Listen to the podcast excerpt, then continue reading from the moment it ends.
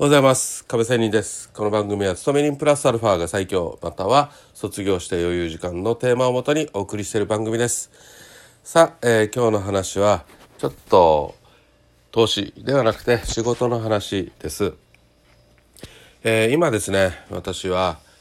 えーまあ、ここ最近ね、あの、まあずっと、この人すげえなーっていう人いるんですね。うん、で皆さんも周りにそういう人っていますか？この人も眠らないぐらいね一生懸命仕事をしていてまあいろいろもちろんこれね成果もして出してるしもちろんその中で失敗もしてる中いろいろ改善しながら本当にずっと前に進んでいるよなっていうね、えー尊敬する人がいます。さてその人なんですけどね実は最近ちょっと私的に見ていて聞いていて話を聞いている中でうーんなんか今テンパってるなっていう感じがするんですよ。まあこのねやっぱりメンターとしてるね尊敬してる人っていうのはまあなかなか、うん、すごいやっぱりすごい人でね、うん、私もね、えーまあ崇拝まではないんですけどね。本当にまあそんな感じでいるので、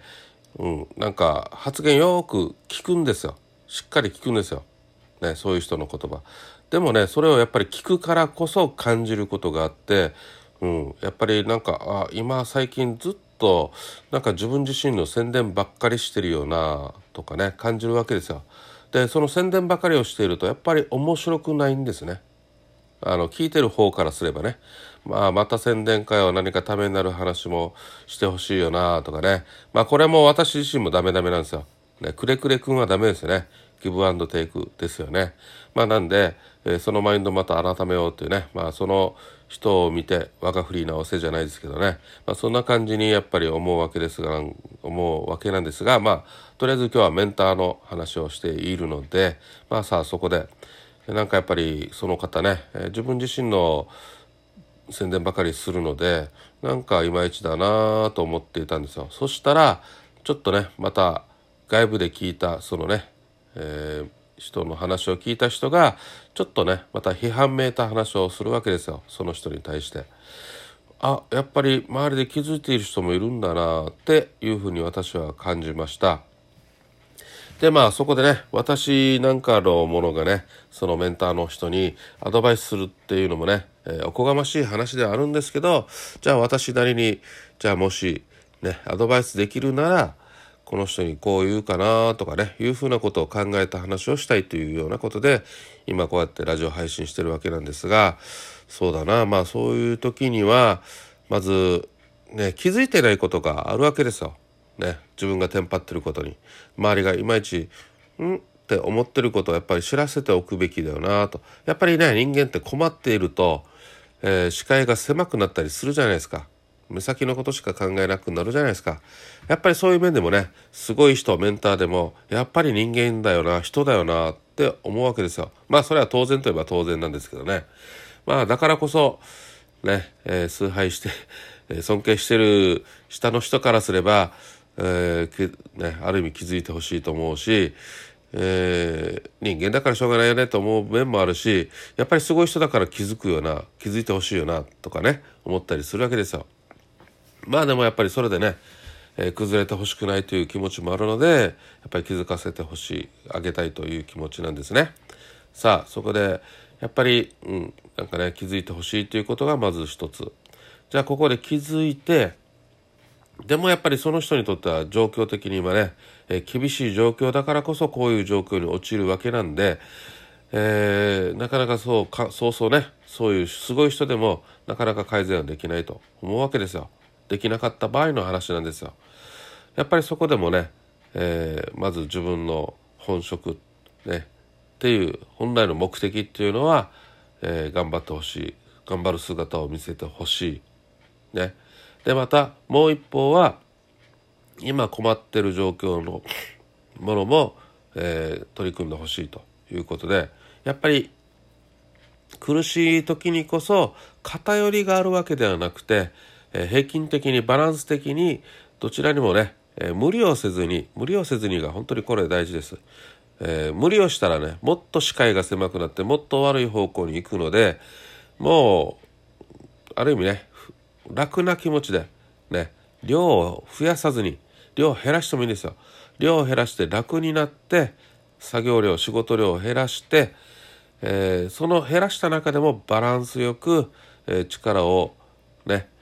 え、出してほしいなとそのバランスというのは本来の仕事そしてちょっと今困ってる仕事に対してもちょうど5割5割ずつね、えー、バランスよくした方がいいんじゃないかなとまあ私なりには思ったりするわけですよ。まあこうやってね私話しているんですけどこれ自分に置き換えてるわけですよ。本当に、ね、困った時本当に苦しい時ねありますよね人間人生ね。そういう時に当然誰かに助けてほしい。誰かに自分の、えー、愚痴を聞いてほしい。困りごとを聞いてほしい。まずやっぱりねはけ口がないとね人間困るので苦しいので誰かやっぱり寄り添ってくれる人が欲し欲しかったです。私の場合は。ね、なのでやっぱりそういう人がそばにいるってことは大事ですね。いるかどうか。ね、いないなくてもねまずはとにかく吐き出す。自分自身で自覚をしなければ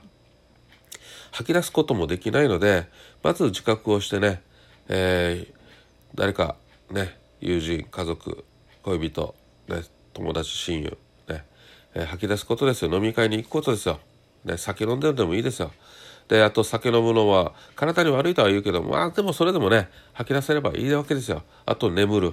ねもう死ぬほど眠る。頭が脳みそが腐るぐらい眠る、ね、そんな感じでリフレッシュすると。いうことでやっぱりそれもね仕事を減らすと。いうことも大事ですよ。でまたリフレッシュしたらここでねまた全開でやったらまたね壊れてしまうこともあるので先ほど言ったバランスよく量を減らして、えー、50%50% でその問題に、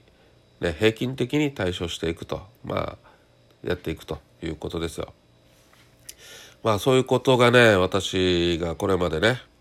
えー、拙い私だけどまあちょっとね乗り越えているというような感じかなと思います。乗り越えられてはいませんが、まあ、今日の今日までこうやって生きていて生きてきているということの状況なのでまあ状況は大して悪くはなってないかな。まあ悪い状況はまだ続いてはいるんですけどまあ人それぞれそうじゃないですか。何か抱えてきてるわけなんで。ね。まあそんな感じに、えー、思った次第ですということでまあこの今日は私のね、え尊敬してる頑張ってる人ねえ応援エールを送るという意味でもね、えー、私なりにちょっと考えた話をしてみました。まあそういうことで、ねえー、何か意見があったらまた私にも教えてほしいなと思います。それではまた明日。See you!